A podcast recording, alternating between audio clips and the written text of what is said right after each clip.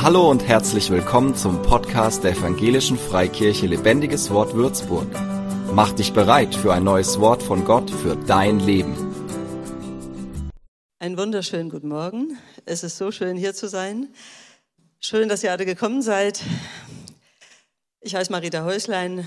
Ich bin im Leitungsteam. Ben hat schon alles gesagt. Ähm, ich möchte euch heute was ganz Besonderes ähm, erzählen oder ähm, anbieten. Und zwar glaube ich, dass wir als Christen ein ganz bestimmtes Thema immer wieder mal betrachten sollten, ob wir dem Genüge tun, und zwar in die Ruhe zu kommen. Da habe ich, kann die Präsentation loslegen. Da habe ich ein schönes Bild, das strahlt auch ein bisschen Ruhe aus. Und es heißt ja auch, in der Ruhe liegt die Kraft. Und immer ist viel zu tun und immer haben wir volles Programm und man weiß gar nicht, wo man das alles hin äh, tun soll, was man da tun möchte.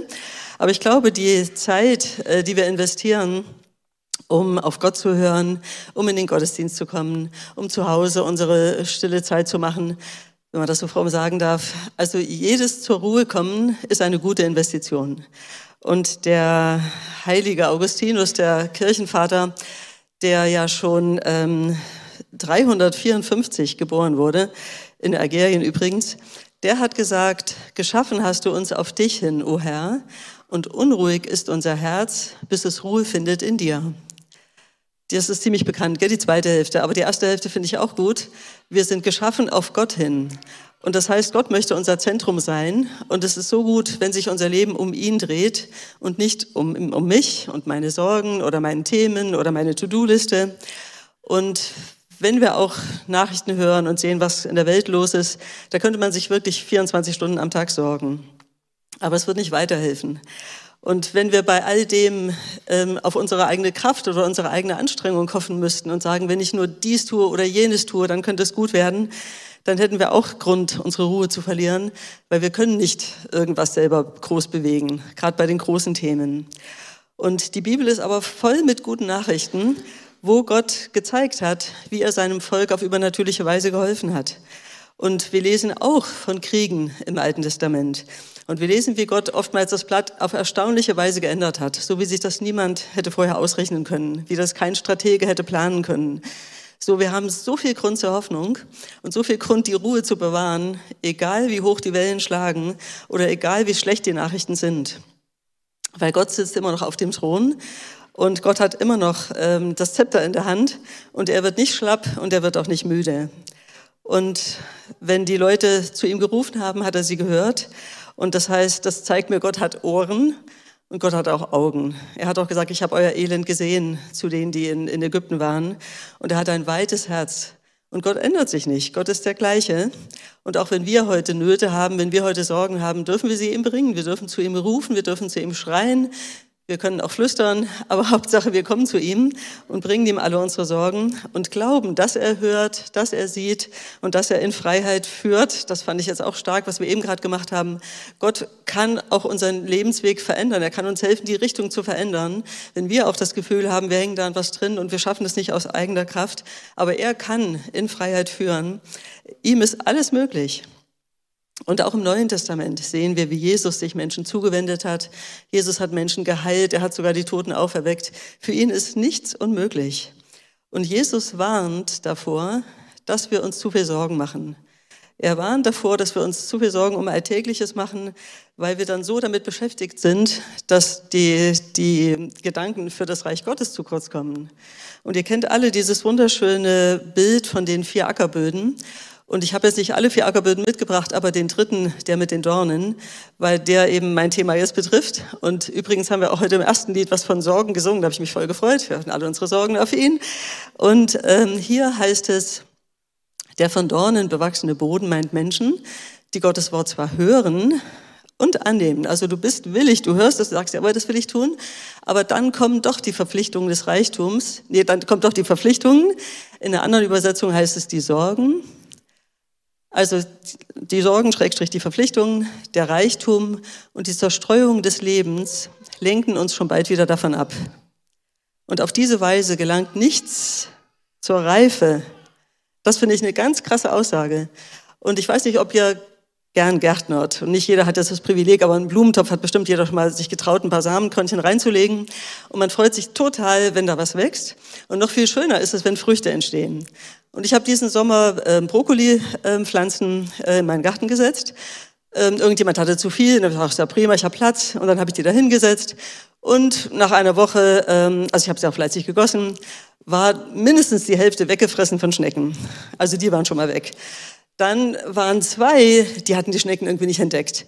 Die waren da so umringt von Lauch und so. Und dann haben das anscheinend war da genug Sichtschutz, haben die Schnecken nicht hingefunden. Oder die Schnecken mögen, glaube ich, keinen Lauch. Egal, jedenfalls dieser Brokkoli hat aber auch ewig keine Frucht getragen. Und ich war schon kurz davor, ihn rauszuwerfen. Und jetzt, vorige Woche, habe ich ihn geerntet. Also spät, aber dennoch. Aber wie freut man sich, wenn man etwas sich umsonst gegossen hat und gepflegt hat und dann schließlich was erntet? Und wie ist das jetzt mit Gott? Gott sät in unser Leben rein. Gott spricht zu dir im Lobpreis, durch die Predigt, vielleicht auch durch eine liebe Freundin. Er hat so viele Möglichkeiten, zu, zu dir zu reden, durch die Bibel. Und du sagst, ja, das will ich tun. Und dann gehst du aus dem Haus und dann trifft dich irgendwas, ach, jetzt musst du das machen und dann musst du das machen, dann bist du so beschäftigt und machst dir nur Sorgen, wie du das alles schaffst und hast es, was du gerade gelesen hast oder gehört hast, schon wieder vergessen. Und dann kommt das, was du da solltest, wolltest, nicht zur Reife. Und Gott wartet und gießt nochmal und erinnert dich nochmal und jemand sagt es nochmal zu dir und du sagst, ja, stimmt, das wollte ich machen oder das will ich ändern. Und dann kommt wieder die nächste Sorge. Und der, der Teufel hält uns beschäftigt. Ich sage jetzt mal das Wort, ähm, weil er ist der Widersacher, er will uns davon abhalten. Und lenkt dich wieder auf eine andere Spur. Und dann sagt jemand, ja, wir müssen unbedingt feiern gehen. Und dann gehst du feiern, dann bist du am nächsten Morgen zu müde, dann hast du auch schon wieder alles vergessen. Und so geht's immer zu, gibt so viele Ablenkungen. Und schließlich, irgendwann erinnert dich Gott noch einmal. Und dann kannst du immer noch diese Frucht bringen. Also das war jetzt ein blumiges Beispiel, Brokkoli-Beispiel. Aber es ist, finde ich, ähm, anschaulich doch ein bisschen, dass wir, ähm, wir sind berufen, Frucht zu bringen. Wir sind ein Ackerboden, wo Gott schon äh, Dünger hingelegt hat und Gott hat den Boden schon bearbeitet und hat dich schon auf vielfältige Weise vorbereitet. Und er schickt dir so ein kleines Samenkörnchen und er wünscht sich so sehr, dass in deinem Leben was wächst was Gutes wächst, eine schöne Frucht, das ehrt ihn und es ist dir auch zum Segen. Du sollst dich auch daran freuen, was in deinem Leben wächst. Und eben dieser vierte Boden, das ist der, wo 30, 50 oder sogar 100-fach Frucht wächst. Lasst uns uns danach ausstrecken, fokussiert zu sein auf das, was Gott sagt und das so wertvoll zu nehmen, dass die Sorgen das nicht ähm, übertrumpfen können. Und Jesus hat noch mehr kostbare Worte gesagt. In Lukas 12 sagt er, ähm, zu seinen Jüngern, ich sage euch, sorgt euch nicht um das Alltägliche, ob ihr genug zu essen oder anzuziehen habt, denn das Leben besteht aus weit mehr als Nahrung und Kleidung. Seht die Raben an. Sie brauchen nicht zu säen, zu ernten oder Vorratsscheunen zu bauen, denn Gott ernährt sie. Und ihr seid ihm doch viel wichtiger als irgendwelche Vögel. Sag mal zu deiner Nachbarin, du bist Gott wertvoller als irgendein Vogel.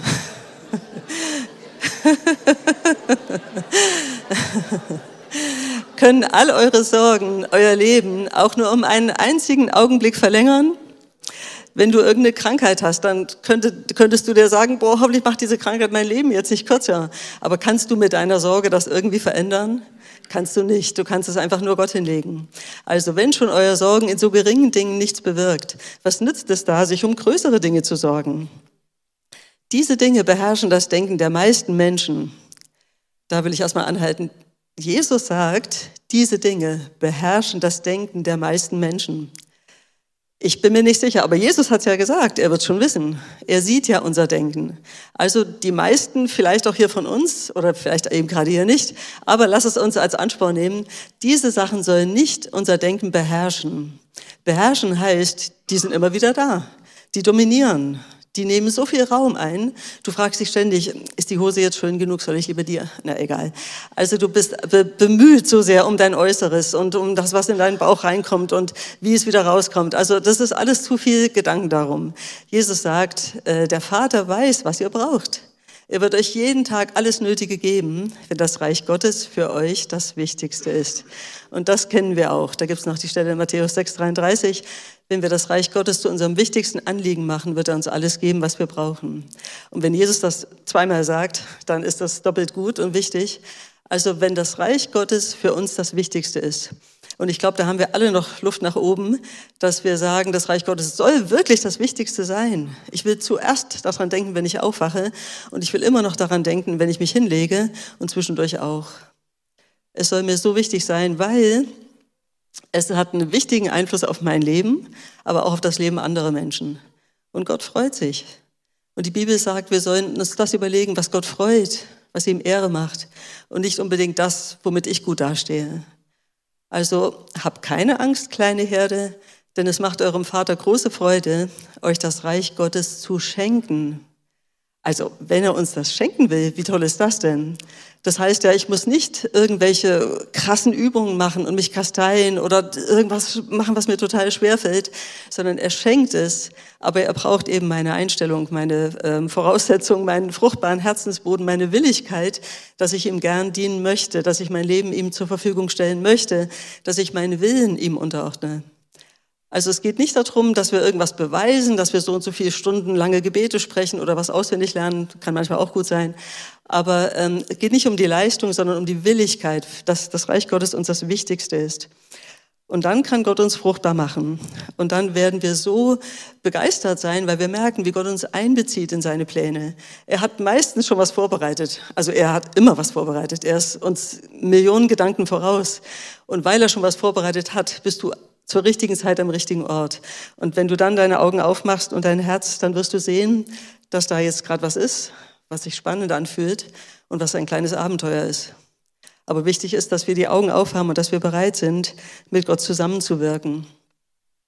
Ja, wenn jetzt ähm, Jesus sagt, das wäre das Wichtigste, dann ist eben die Frage, ähm, was ist nun tatsächlich in meinem Leben das Wichtigste? Und ich will heute den Punkt eben auf diese Ruhe mal senden, ähm, dass wir wirklich den Fokus darauf haben, auch Ruhe ist wichtig, damit ich sortiert bin, dass ich nicht in meinen Gedanken total wirr von einem Thema zum anderen jage und das noch und dann klingelt das Telefon und da will noch jemand was ganz anderes, dann muss ich mir schon aufschreiben, weil sonst vergesse ich es wieder, das zu tun, was der von mir will und dann schreibe ich mir lange To-Do-Listen und das Leben kann wirklich bunt sein. Aber Jesus sagt zu seinen Jüngern, kommt alle her zu mir, die ihr müde seid und schwere Lasten tragt, ich will euch Ruhe schenken. Also der, der, der Ort, wo ich Ruhe finde, ist bei Jesus und in seiner Gegenwart. Und es ist so wichtig, immer wieder in diese Ruhe zu gehen, weil wir sonst kopflos werden, weil wir sonst verwirrt sind, weil wir vergesslich werden und weil wir nicht mehr fokussiert sind, weil wir denken, wir schaffen drei Sachen auf einmal, das schaffen wir meistens auch, aber vielleicht nicht mit so ganz optimalem Ergebnis. Und Jesus weiß, dass der Alltag herausfordernd ist. Er weiß, dass wir uns gern viel vornehmen und der Meinung sind, wir schaffen das alles locker.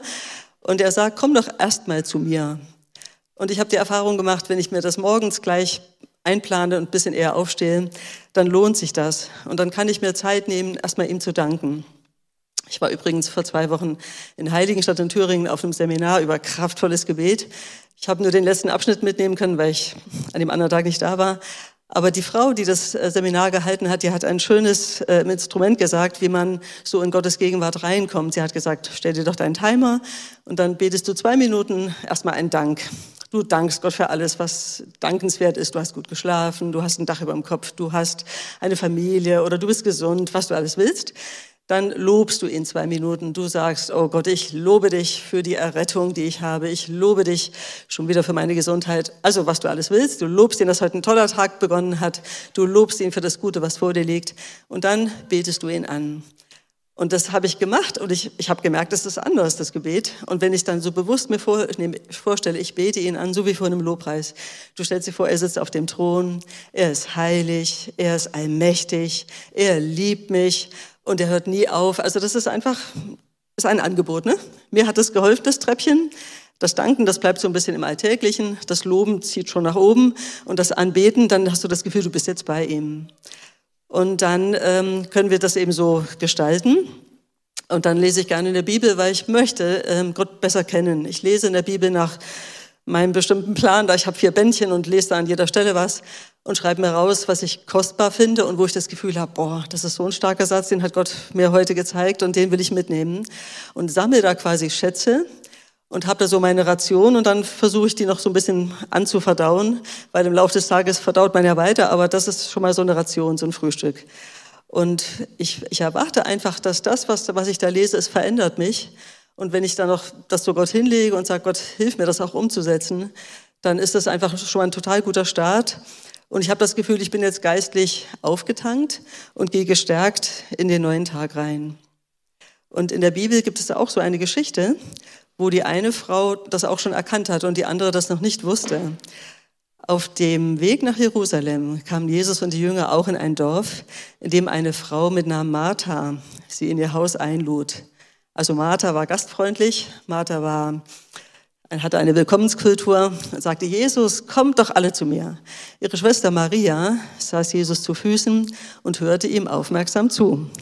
Martha dagegen mühte sich mit der Bewirtung der Gäste. Sie kam zu Jesus und sagte, Herr, ist es nicht ungerecht, dass meine Schwester hier sitzt, während ich die ganze Arbeit tue? Sag ihr, sie soll kommen und mir helfen. Die Geschichte kennen wir, die Geschichte ist schön. Ich finde, für uns Frauen ist es nicht immer ganz leicht zu begreifen, wie denn aber dann die Arbeit gemacht werden soll, wenn sich alle zu Jesu Füßen setzen. Wer kocht denn dann? Wer holt denn die Getränke aus dem Kühlschrank? Wer holt denn den Auflauf aus dem Ofen oder die Pizza? Also wie auch immer, es geht ja erstmal ums Prinzip und Martha hat sich das auch selber eingebrockt. Sie wollte die Gäste im Haus haben, sage ich jetzt mal. Und Maria hat die Gelegenheit gesehen, boah, Jesus ist da. Und Jesus, der hat echt was zu sagen. Ich will das hören. Ich will das unbedingt mitkriegen. Jedes Wort will ich haben. Doch der Herr sagte zu ihr, meine liebe Martha, du sorgst dich um so viele Kleinigkeiten. Im Grunde ist doch nur eines wirklich wichtig. Maria hat erkannt, was das ist, und ich werde es ihr nicht nehmen. Also Maria wird hier beglückwünscht, dass sie sich zu Jesus setzt und dass sie ihm zuhört, weil Jesus hat nun mal was zu sagen und er hat jeden Tag was zu sagen. Und es ist gut, wenn wir uns jeden Tag die Zeit nehmen und ihm zuhören, ähm, was er uns zu sagen hat. Also in dem anderen, in einer anderen Übersetzung in der Elberfelder heißt es, äh, nur eines ist nötig. Das finde ich auch schön. Also eines ist nötig, notwendig, dass wir Jesus zuhören, dass wir uns Zeit für ihn nehmen. Und Maria hat es erkannt und Jesus nimmt es ihr nicht. Und dann, ähm, als wir vorhin so äh, diesen, diese Challenge hatten von Ben, da ist mir auch so gekommen, manchmal äh, fliegen uns ja auch viele Gedanken durch den Kopf und wir hängen denen nach und spinnen die weiter.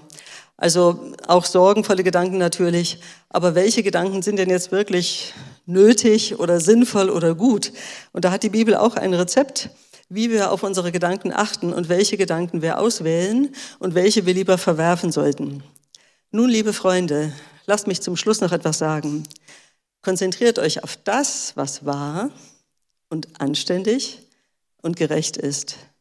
Denkt über das nach, was rein und liebenswert und bewunderungswürdig ist, über Dinge, die Auszeichnung und Lob verdienen. Und wenn ich jetzt zum Beispiel in der Bibel gelesen habe und mir kommen dann schon so die Gedanken über den Tag und ich denke an dies und an das, der Teufel schickt auch manchmal dann schräge Gedanken rein. Und dann musst du einfach merken, ist der Gedanke jetzt gut, ist der rein, ist der anständig, ist der liebenswert, ist der bewunderungswürdig?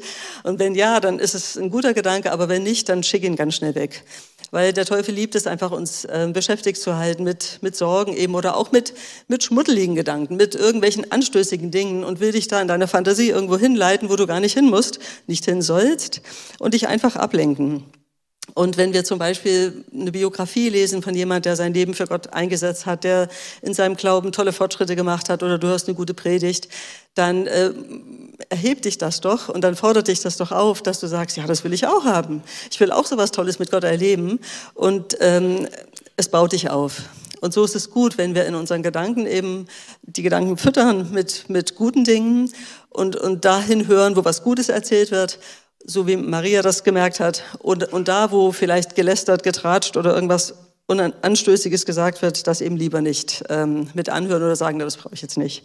Also wir sind diejenigen, die ausmisten oder die auch sortieren und die verantwortlich sind für unseren Geist. Wir füttern unseren Geist und vergleichbar noch ein kleines bisschen zum Brokkoli-Gemüse. Ähm, wenn wir alles Mögliche wachsen lassen, also alle möglichen Fantasien, dann, dann hast du einen Haufen Unkraut in deinem Beet und dann kann dein Gemüse, deine Frucht gar nicht so stark werden. Die, in, in, Im YouTube gibt es ein schönes Video von ähm, Martin Pepper. Das heißt, ähm, in der Ruhe liegt die Kraft. Wenn ihr mal Zeit habt, das konnte ich jetzt nicht alles mitbringen, aber um eben diese Ruhe, da gibt es sehr schöne Bilder, da gibt es ein sehr schönes, ähm, ein Video einfach sechs Minuten lang und das heißt, äh, glaube ich, auch Siesta, in der Ruhe liegt die Kraft. Also einfach so eine Aufforderung zur Ruhe zu kommen, um die Gedanken zu ordnen und sich da eben zu besinnen. Und in der Bibel gibt es auch genug Menschen, die Gottes Ruhe verpasst haben. Einfach auch durch falsche Entscheidungen. Ich habe zum Beispiel an Jona gedacht. Der Jona bekam von Gott den Auftrag, nach Ninive zu gehen. Er hat aber keine Lust. Und was ist passiert? Er kam in einen total unruhigen Sturm. Und es wurde richtig unruhig bei ihm. Oder der Hiob. Nun, der Hiob ist jetzt nicht schuld, aber der Hiob hatte auch eine unruhige Zeit, als die drei Freunde ihm immer wieder erzählen wollten, dass er doch ein Sünder sein muss, sonst wäre er doch nicht in dieses Leid gekommen. Also Unruhe passiert, aber wir können, kommen da wieder raus und Hiob kam ja auch sehr anständig da wieder raus. Aber ein schlimmeres Beispiel sind die Israeliten in der Wüste. Die hatten alles von Gott. Gott hat ihnen durch zehn Plagen in Ägypten gezeigt, dass er zu ihnen steht, dass er sie da rausführt. Er hat ihnen das Meer geteilt. Er hat ihnen in der Wüste Essen regnen lassen, das Manna. Und immer haben sie gemurrt und haben gesagt, wir wollen aber nicht vegan leben, wir wollen aber Fleisch haben. Und dann hat er ihnen die Wachteln runtergeschickt und hat sie mit Fleisch gefüttert und dann war es ihnen auch wieder nicht recht, dann war das wieder zu einseitig, die Ernährung und das tut unserer Verdauung nicht gut. Und dann wollten sie das alles nicht und wollten zurück zum Knoblauch von Ägypten. Und dann hat äh, Gott sich ja wirklich geärgert über dieses unzufriedene Volk und hat dann gesagt, so, diese Generation, die kommt jetzt nicht in das verheißene Land. Gut, das war dann später noch mit der Landerkundung, aber ich muss es ja hier kurz fassen, knackig. Also die durften da nicht hin und diese Generation von den Murrenden und Unzufriedenen, die ähm, hatten das jetzt verpasst, was Gott ihnen schenken wollte. Das äh, schreibt der Paulus in Hebräer. Das alles zeigt uns ganz klar, sie konnten ihr Ziel, das von Gott verheißene Land, nicht erreichen, weil sie Gott nicht vertrauen wollten. Es ist also ein, ähm, eine Entscheidung auch, dass ich Gott vertraue, dass das, was er geschrieben hat, dass es auch für mich gilt oder das, was er zu mir spricht, dass das auch möglich ist, dass ich das umsetzen kann. Gott gibt dir ja keine unerreichbaren Ziele und sagt, du sollst das und das tun und dann geht's gar nicht. Das ist doch Quatsch. Gott, Gott gibt uns Ziele. Er hat das verheißene Land für die vorbereitet, damit sie es einnehmen sollen. Aber sie wollten ihm nicht vertrauen. In einer anderen Übersetzung heißt, wir sehen, dass sie wegen ihres Unglaubens seine Ruhe nicht finden konnten. Also wir können wegen unserem Unglauben oder wegen unserem mangelnden Vertrauen das nicht erreichen, was Gott für uns hat. Das finde ich eine richtige Warnung. Also die, in die Ruhe Gottes einzutreten, in die Gegenwart Gottes einzutreten, in den Frieden Gottes einzutreten, ist ein ganz wichtiger Baustein in, in unserem Leben. Und wenn wir das nicht haben, dann sind wir wie ein Blatt im Wind, was rüber und über fliegt und was keine Richtung hat und was auch keine, ja, wo einfach am Schluss keine Frucht da sein wird. Und wenn wir das als Abschreckung sehen, dann kommt der Umkehrschluss, okay, ich will Gott vertrauen, ich will ihm glauben. Und ähm, das sagt der ähm, Paulus dann auch in Hebräer 11. Ihr seht, dass es unmöglich ist, ohne Glauben Gott zu gefallen. Wer zu ihm kommen möchte, muss glauben, dass Gott existiert und dass er die, die ihn aufrichtig suchen, belohnt. Also wenn wir Gott aufrichtig suchen, werden wir was davon haben. Und wenn wir ihn jeden Tag suchen, werden wir noch mehr davon haben. Und wenn wir ihn mit, mit großer Erwartung suchen, werden wir noch mehr davon haben. Also es geht wirklich um unsere Erwartungshaltung. Und es geht darum, dass wir uns nicht kleingläubig erweisen und sagen, naja, ich weiß nicht, sondern dass wir, wenn wir das jetzt sehen, das ist ja Wort Gottes, ich sage euch ja nichts aus meiner Fantasie, ähm, dann ist es wahr. Und dann funktioniert das auch. Das Wort Gottes hält, was es verspricht. Und jetzt habe ich eine kleine Zusammenfassung. Gott sagt, komm in meine Ruhe. Und was finde ich in seiner Ruhe? Ich finde Frieden. Und gerade jetzt in der heutigen Zeit finde ich Frieden, den die Welt nicht geben kann. Und kein Politiker kann uns versprechen, dass wir Frieden bewahren im politischen Sinne. Aber Gott kann uns Frieden geben im Herzen, der mich auch im Alltag friedlich erscheinen lässt. Dass ich nicht ein aufgewühltes Huhn bin, ein aufgeschrecktes Mädchen, sondern ich kann balanciert und äh, gut austariert, ähm, gestärkt in meinen Alltag gehen, komme ich schon zum nächsten Punkt, die Kraft. Wenn ich in Gottes Gegenwart bin, wenn ich seine Ruhe suche, wenn ich mich mit seinem Wort füttere, wenn ich auf ihn höre, habe ich eine Kraft, die du nicht im Fitnessstudio bekommst. Das ist eine andere Kraft, die die Seele stärkt, die ähm, mir einfach einen Frieden gibt, dass die Gedanken nicht rauf und runter schießen, sondern ich bin stabilisiert. Ich empfange Liebe. Wenn ich auf Gott schaue, wird mir wieder bewusst, dass er mich liebt und dass seine Liebe nie aufhört. Seine Liebe ist ein Pool, der, der kein, ein Tank, der kein Ende hat, der nicht ausläuft, der sich zwar verschenkt, aber nie alle wird. Der wird nie kraftlos. Diese Liebe Gottes, auf die kannst du immer zählen. Sie ist bedingungslos. Und Jesus hat den Preis schon bezahlt, um das zu beweisen, dass er uns so sehr liebt. Ich habe Schutz, wenn ich mich an ihn halte. Ich brauche mich nicht zu fürchten vor Corona. Ich erzähle es jetzt doch schnell. Ich war vor zwei Wochen in Thüringen, wollte ich meine Mutter besuchen und das ist immer 250 Kilometer einfach. Also ich komme hin und dann äh, sagt sie, ach, ich habe Schnupfen und ich sage, na, wollen wir testen? Ja, wir haben getestet, ja, dann war es positiv. Und dann habe ich erst gedacht, jetzt fahre ich sofort wieder heim. Ich dachte, nee, kann ich nicht. Ich habe ein Elektroauto, die Batterie ist leer. Ich muss bleiben.